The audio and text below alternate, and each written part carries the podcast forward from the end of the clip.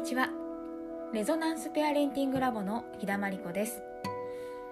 今日のラボはラボのサポーターしおりちゃんのお母さんであるたかこさんにお話を伺いました。たかこさんのこれまでの歩みは親子関係を癒すためにあったと言えるのかもしれません。親から逃げ出したかった過去娘との関係どん底の罪悪感から内側に目を向け始めたことによる変化現在に至るまでのストーリーを力強くお話ししてくださいました。経験から来る実感があるからこそ心に響く言葉。どうぞお聞きください。そのその家庭の中にいる違和感だけがあってここから私は出たいってずっと思っていてなんか逃げたいというかうん、この人たちから逃げたいこの家から逃れたいっていうそういうのばっかり思って、うん、向き合ってこなかったんですよねちゃんと。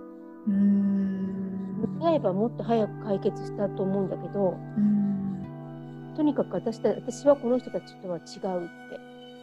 だからこの人たちから離れれば本当の自分になれるって。そんなことなかったんだけどね。うん。で 高校から二十歳ぐらいの時に考えてた自分がいるってこと、気がついたのが多分高校生ぐらいなんだよね。なんか違和感に気がついたのが、うん、自分の中の。それで、えっと、大学に行かずに働き始めてそれであ独立したいなと思ったんだけどなんかできなくて。それで結婚を機にあやっとここから出れるって思って、うん、出るために結婚を選んだみたいな、うん、目の前に結婚があったからあちょっとここでこれで逃げようみたいな。やっちまったみたいな。ちょうどいい手段がっていう。そうそうそうそう。そんで逃げてそこで、えー、と一からやりはやったつもりが結局は続きだったみたいなねうん。だからあのしおりがその何？弊害を被ってしまったみたいな。そうなんですか。そうなんですよ。本当に。申し訳ないって感じなんだけどでもしょうがないよね。それもあの子が選んできたことだからねって。ずっとね罪悪感感じてたんですけど私。あの子に。でもまあ、あの子が選んだことだから私は、うん、うまく演じただけよって。うまく演じただけ。大したもんでしょみたいな。でもなんかあのしおりちゃん前回のインタビューでもまさにそんなことを言っていて、うん、その結構お母さんたちって親のね影響がこなんか子供にどうやってなんかこう悪い影響を与えちゃうんじゃないかしらとか、うん、なんかこう考えすぎだよねみたいなことを言っていて、うん、なんか子供はなんか自分でなんかそのそれこそさっきみたいに選択できるしその親の影響を受けるかどうか。それで、まあ、大人になってからもそれをなんか手になんか学ぶことだってできるしみたいな。だからそんなに心配しなくていいんだよ。なんかそんな子供のことばっかりなんかなんだろう子供のことで心配しすぎなくてもいいんだよみたいなことをなんかすごく言っていて。うん同感です。なんか子供の心配するよりも自分の心配した方がいいと思う。うん、まず自分がちゃんと自分として生きないと、うん、子供のことなんて何もできないし、うん、うん、親が自分のことをちゃんと処理して自分を生きていれば子供はそれを見て自分を生きていくから、うん、うん、本当こ親が子供のためになんて、うん、おこがましいというか、うん、できないよね。今にして思えば。うん。うん。子供のためにって何かをしてあげてもそれって自分のために子供に何かをしてるわけで子供がそれを求めてるわけではないのでだったら自分のために自分のことをしたしたら子供は自分で自分の学びを遂行していくでしょ、う。ん、親が子供のためにってやると子供の学びを邪魔するんですよね。ただただ邪魔してるだけ。うん。うんうん、でもそれは子供の年齢にもよりますかね。まあまあ本当にちっちゃい時。それとももう本当にちっちゃい時からそういう心がけというか心持ちは持ってていいってこと？うんあのー食べさせてあげればいいだけじゃん、うん。うん、成長に必要なものだけ与えればいいわけで。で、えっと、別にだからとほったらかしにしろってことじゃなくて、うんうん、抱っこしてって言われたら抱っこすればいいし、うん。うん、なんかしてって言われたらできる範囲ですればいいし。だけど親の価値観で怒ったり、うん、親の価値観を押し付けたりっていうのはやっぱ違うよなって今にして今になればね思う。うんうん、なんか、うん、本当に自分を成長させるのが先だよねって思って、多分自分が成長したら気にならなくなることとかもあるんでしょうね。そうそうそう。そう。そこから逃げてあの子供のために何かをしてごまかしてるみたいなね私の場合はそんな感じだったからずっと。そこに気づかないままずっと来ちゃったんで、うん。うん、その気づいた時には結構しおりをボコボコにしてたかもしれないみたいな。この子へこんへこんじゃったよねってあちこち。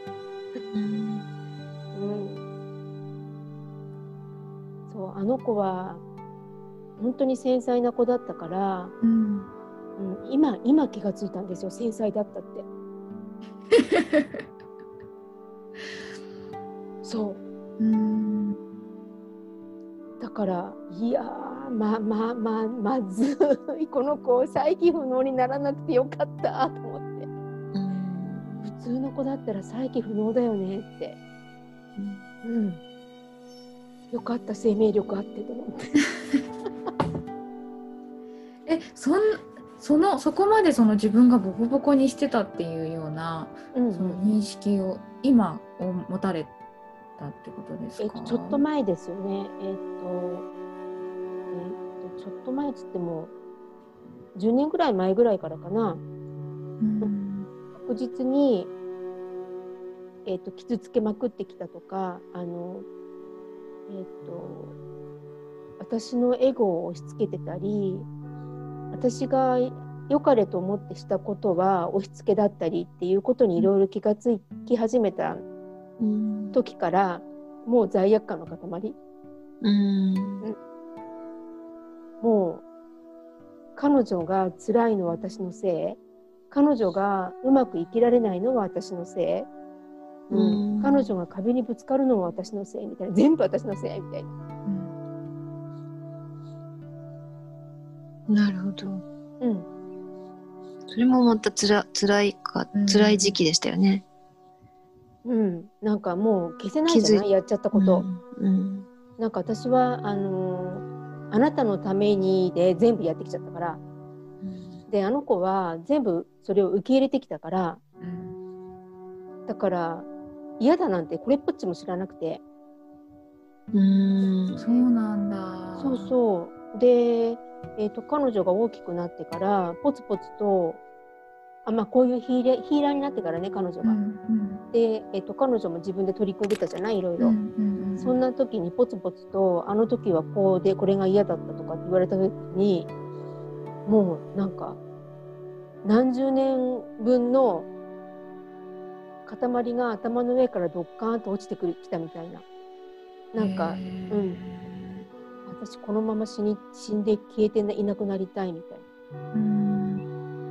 なもう私存在してるのが嫌みたいな、うん。うん、それまでもそうだったんだけど余計嫌になっちゃって、うん。結構なんか鬱っぽいのとかもうどうしようどうしようどうしようみたいな。その貴子さんとしてはしおりちゃんのためにいろいろ尽くしてきたつもりだったのにっていうような。うん、でですかもそこを見つめるとあの子のためにという口実に口実それを口実にして私のなんかあの、えっとな自己満足だねうん。だったなっていうのがすごく分かって、うん、なんて身勝手な人間だったんだろう私みたいな。うん。でも今気がついてももう遅いよみたいな。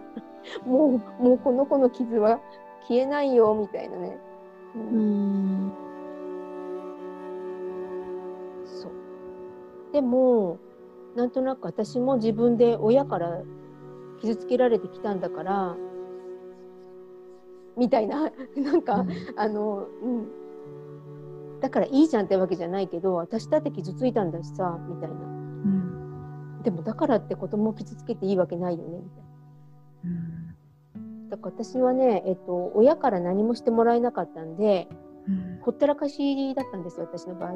うんうんあの親があの私に何にも関心がなくてうんうん。何しても怒らないし、うん、褒めないしうん。もう勝手にしなさい状態。うん。だったので逆にだからその分なんかあのち力が入っちゃった入りすぎちゃったっていうかああしおりちゃんに対しては。そうそうそう。私は何もしてもらえなかったから何でもしてあげるのみたいな。うん。大間違い。なるほどね。そうなのよ。なんか私結構しおりちゃんとあの、うん。この子育てラボを一緒に始めてうん。でラジオも初めはしおりちゃんに出てもらったりとかしてて、うん。いっぱいあの子供の頃の話とかも聞いてきたんですね。うんうん、でその時にやっぱりその幼稚園の頃ぐらいまではすごいお母さんにいろんなことを聞いて、うん。世界を教えてもらってうん。でこの世界が不思議でいろんな疑問があったからお母さんに質問したらすごい丁寧にいっぱいいっぱい答えてくれたって。うん。それがすごい嬉しかったっていう話をうん。してて、うん。うん、だからお母さんすごいやっぱしおちゃんのこと大事にしてあの愛情かけて育てられたんだなっていうのも同時に感じてたんですよ。うん。うんそう3歳まではね。もう本当私知らないこといっぱいあったんでうん。質問されると分かんなくて必死で調べた。そうそうお母さんすすごい調べてくれてって。すごいお母さんだねって言って。うんそうなんだけどそうなんだよね。で多分本当にそれで下が生まれて忙しくなってあの子に向き合う時間がなくなったのとなんか私の母親がなんか連れてっちゃうんですよねしおりを。夏休みとかになると連れてっちゃうの。うん。でしおりもなんかウキウキいっちゃうの。うんでそれが悲しくて悔しくて寂しくて、母親嫌いじゃない？私。嫌いなところになんでこの子ルンルン行くの？みたいな。いやなんか八つ当たりしちゃうんだよねしおりにバグもう情けない母親だよね。へえそう。だから3歳までがなんか私も一番幸せな時だったかなってそっから何がどうなってこうなったんだかよくわかんないんだけどね。うん。うんでもなんか三つ子の魂100までってうん。最近本当だなって思うんだけど、うん。そこまでの間で本当に大事で何をこう子供たちがもらったかというか目にしたか聞いたか触ったかっていうのがそこから先の人生の本当に基礎はほとんどその3年間に作る、まあ、脳の構造的にもそうらしいんですけど。だからその期間をねすごくいい期間を過ごされたんだったら。うん。ね。それはすごい。ギフトですよね。ねと思います。けどね。その後の多分ギャップが大きすぎるんじゃないですかね。ねなんかあの彼女が普通の子と違ってたのであの普通の子と同じ学校に行ったらこの子きついんじゃないかなって思ったんですよ。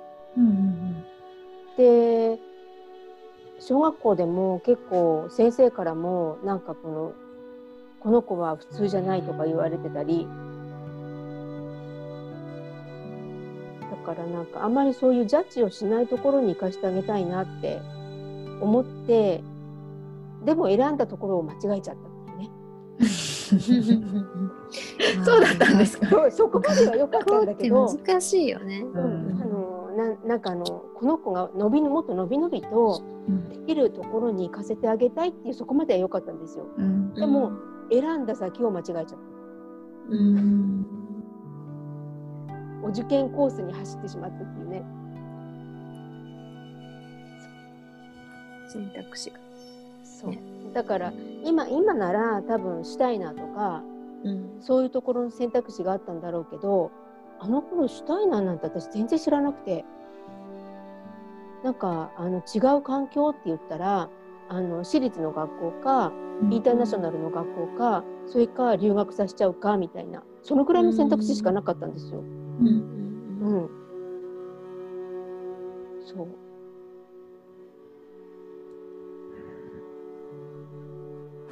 そうなんだ。うん、そこでまち選択を間違えてしまったんですけどね。うん。難しいけどね。時代もあるし、うん情報。ね当時はあったかもしれないけどなかなかそういう情報を集めにくかったりもするだろうし。そうなんですよね。ね。うん。今はねネットでババって分かれ分かっちゃうけど。確かに確かそこまでネット普及してなかったしね。ね。うん。にもう本当 iPhone が出てきたからだから本当10年ちょっとぐらいですよね。これだけネットでパパッと調べてっていうようになったのは、だってまだノートパソコンなんかなかったよ。あワープロでしたよねワープロ、デスクトップのこんなでっかいやつとかで。そうそう。だからあの目の付けどころは良かったんだと思うんですよ。うんあのねこの子をもうちょっとあのそういう、えっと、視野の広いところでねのびのびとさせてあげたいってとこまでは良かったんだと思うんですけどね。うんそうそれがなんでおじお受験になっちゃったのかっていう。うん。なるほど。親も間違うし。うん。でもそっからなんだろう。いな全てがこう必然で起きているならばうん。間違いはないというかそこからやっぱり何かん学んで成長するための展開だったんだろうなって。私、まあ、今は私はいろいろそういうふうに捉えられるようになったんだけど、うん。そう。だそこまではねそう思えるまでがきつかったね。うん。うん、だって自分を全否定だからね。うん。私が間違ったみたいな風に。そう。なんで私はこんな風にしかできないんだろうとか、うん。うん、やり直したかったね本当に。今だったらもう完璧なのにみたいな。やり直したいみたいな。うん。まあっていう思いもあるけど全部自然だったんだろうなっていう思いもありますか？今だ今はね今は、あの自分にとっての必然。うんうんうんそのドーンって全否定まで落ちるぐらいのことも必然だったっていう。そうそこまでいかないとうん。私は自分をちゃんと見られ見てあげられないし受け入れることができなかった。うん。あのもう本当に0から100のこの対比じゃないけどそこを 0, 0を見て見ないと100が見えないみたいな。うん。なんか普通に生きてきたんじゃ全然ダメだったの。それくらいの衝撃がないと私は自分に戻れなかったんですよね。じゃああえてその状況をうんで作り出していたともうん言えるってことでですかね。ちゃんと、うん、セッティングしてきたんですよね。うんこれくらいの、うん、あのきつさをっていうか傷を味わって這い上がってこいみたいなね。修行系というかる。そのどん底を知らないと喜びを喜びと感じないような多分そういうところがあったんだと思うんですよ。うんだからきちんとどん底を感じて幸せとはどういうことか喜びとはどういうことかうんそういう感感覚をちゃんと分かるためのプロセスだったんだろうなって。であとは、えっと、私ね魂はね多分すごく未熟なんです。だからその未熟さをこのこの今回の人生ですごく早送りに熟成させるためのうん、もろもろだったんだと。うん思うん。ですよ。そうだから最近は本当に、えっと、本当に今まではか彼女に対して申し訳ないのとなんかあのどうやったらあの私責任取れるんだろうとかあの償えるんだろうとかそういうことをずっと考えてきたんだけど、うん、だけどなんか本当にあもうなるようにしかならないっていうか、まあ、もうこういうふうに決まってたんだからしょうがないよねってあとは彼女の問題だわって彼女が片付けていくことよねってなんか思えるようになったんですよ。うんあそれで私は自分のこと片付けなきゃって。うんうん、で、えっと、私は彼女とのことばっかりをこうどうなんとかしようと思ってたけれどもうん私自分の両親とのことをないがしろにしてたのでないものにしてたんです。うんあ私こっちどうでもいいってよ横に置いてたなって思ってそれでそっちを先に片付け始めてしたらなんかしおりのこともいつの間にかあなんかすっかりもうなんだろう私のものじゃなくなってるわって、へえうん、うん。なるほど。なんかやっぱ私のものって私の一部みたいな感覚はずっとあって。うん。だから彼女が、えっと、痛いと私も痛いしとか彼女の心が痛いと私も痛いのっていうそんな感じだったんだけど彼女が痛くても「あ痛いんだ大丈夫?」とか。なんか悲しくても「あ悲しいんだそっか」みたいな。元気出してみたいな。そうそうそうそうそうそう。それは私のせいもあるね悪かったねみたいな。めっちゃライト。そうそう。なんか悪かったけどでもしゃあないから許してとか、あの時は私もね大変だったんだよっていう。うんうんうん、大変だったし、まあまあしょうがないよねみたいな。ちょっと高子さんそのご両親と全くこう別物みたいな風にうん。思われてたのは、うん。そ見ないようにしてたみたいなとこもあるってことですか？今お聞きして思ったの。多分そうだと思います。そういう感覚はその時にはなかったんですけど、うん。あのえっと、そもそもが、あの母から生まれてきたっていう実感とかがなかったんですよ私。うんえっと、事実としてはそうなんだけれどその実感が湧かなくてつながりがこう自分の中で実感できなくてだけども嫌いなことは嫌いでみたいな。で、えっと、しおりとの関係性を何とかしようというそっちにばっかり、えっと、意識がいってそっちは何とかしたかったんですよなんかそっちはな血のつながりが感じられたから自分が産んでるから。うんだからでも両親のことはもともとが希薄だからあのどうでもよくなっちゃってたんですよね別に。だからあのもし死んでも多分私は泣かないしお葬式にも行かなくていいんじゃないぐらいのうんそのぐらいを思ってたのでうんなんかもう本当にないものにしちゃってたんですよね。である日ある日がいつだかちょっとよくわからないんだけれど、まあ、しおりとの関係性もだんだんだんだんこう解消してきてもうほとんどこのちゃんと個々の存在になり始めた時になんか両親とこのままでいいのかなっていいと思ってたんですよ別に。このまま別に解消しないまんまあの世に行っちゃっても別に構わないって思ってたんだけどでも本当にいいんだろうかと思ってそう思い始めてからなんですよ。ななのかな。なんかそんなこと思ってたらなんかいきなり大丈夫になっちゃったの。なんか自分の中の感情を見てたらなんだろう同時進行みたいな感じなんですけどね。しおりとの関係と両親との関係とね。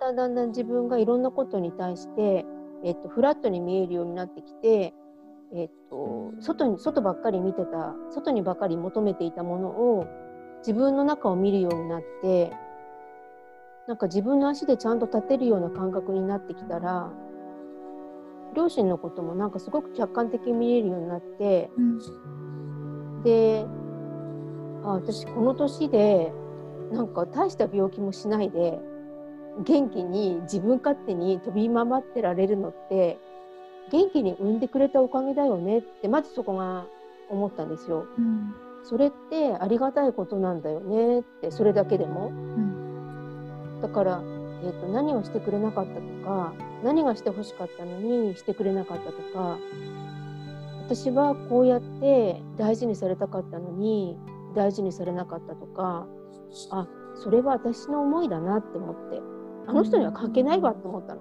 うんうんうんうん、ただこうやって元気でいられることがとりあえずありがたいことだとは自分の中で思えてなんかそれが一つ認められたらだんだんだんだんなんか許せるっていうんじゃないけど私の感覚と彼女の母の感覚は違うじゃんって。うん。なんで私の感覚を彼女に押し付けてたのかしらって思って。うん、そうだからなんかあの全部自分自分本位に見るのがなくなったからかな。まあみんな個々なのよねって。うんそれぞれの考えがあって、うん、それぞれのやり方があってそれぞれの思いがあってそれは私には測れないものだわってうん思ったらなんかねふわっと消えちゃった。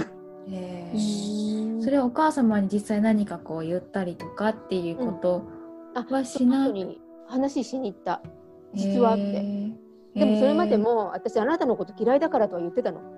すごい私なんてひどいこと言ってたんだろうと思って。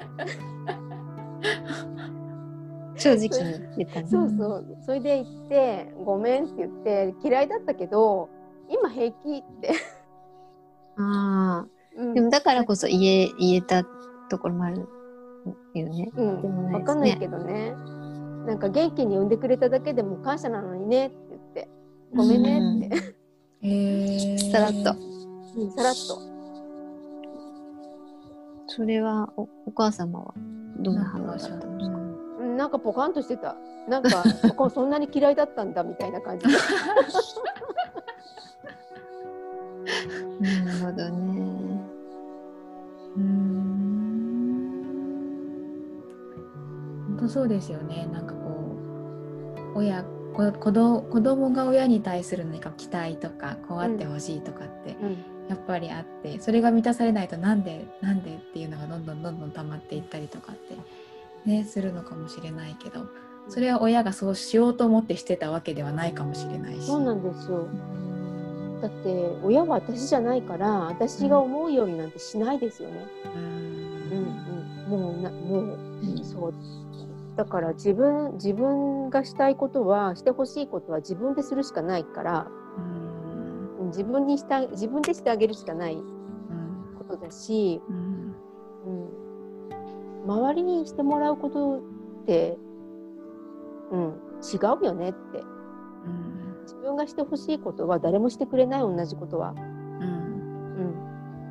完全に満たしてくれることとか自分しかわかんないですもんね。そうそうそう違うよそこ違う違うみたいな。そうそうそこじゃないかゆそこかゆいの違うみたいなもうちょっと左みたいな。そうなのそうなのそうなのうそうなーんのでそういうのが分かったら本当に分かったらなんかどうでもよくなったっていうか、うんうん。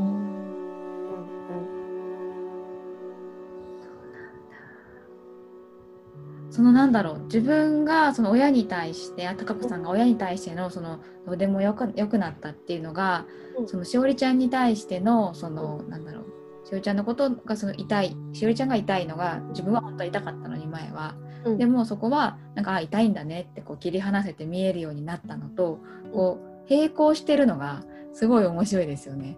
うん。こう繋がってるんだっていう。そう、うん。そうなの。自分の中では、えっと、時間軸違った気がしたんだけどでもやっぱりつながっていてちゃんと連動しているんですよね。うん。同時進行で両方はできないんだけれどもこっちで少しなんか手を手をつけたらあこっちもなんかちょっとほぐれててみたいな、うん。うん、そう両方少しずつ連動していてみたいなそんな感じですよね。えー、で結果的にあ私だけちょっと一人フラットみたいな感じ、まあ、もうそう周りはどう考え感じてるかわかんないんだけどもうん。あ私だけ一人フラットだみたいな。うん。あそうか。中にある感情だけなんだよね。問題うん。問題は。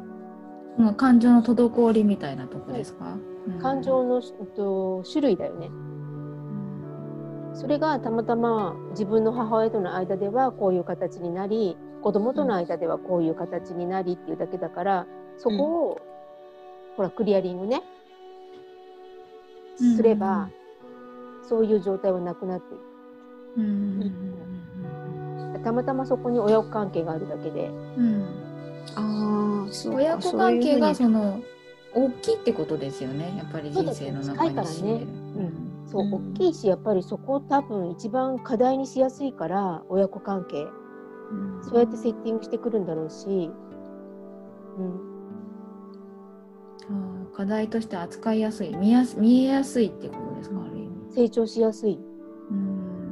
全部なんかそのひな形になってひな形っていうかパターンっていうか親との関係がこれだったらそれをまあ見見れば例えば会社で上司との関係とかあとはなんだろう友達との関係とかでも全部つながってるから一個見れば全部こうな芋づる式にこう解決していくみたいなところってありそうですよね。ありありそうですよね。う。ん。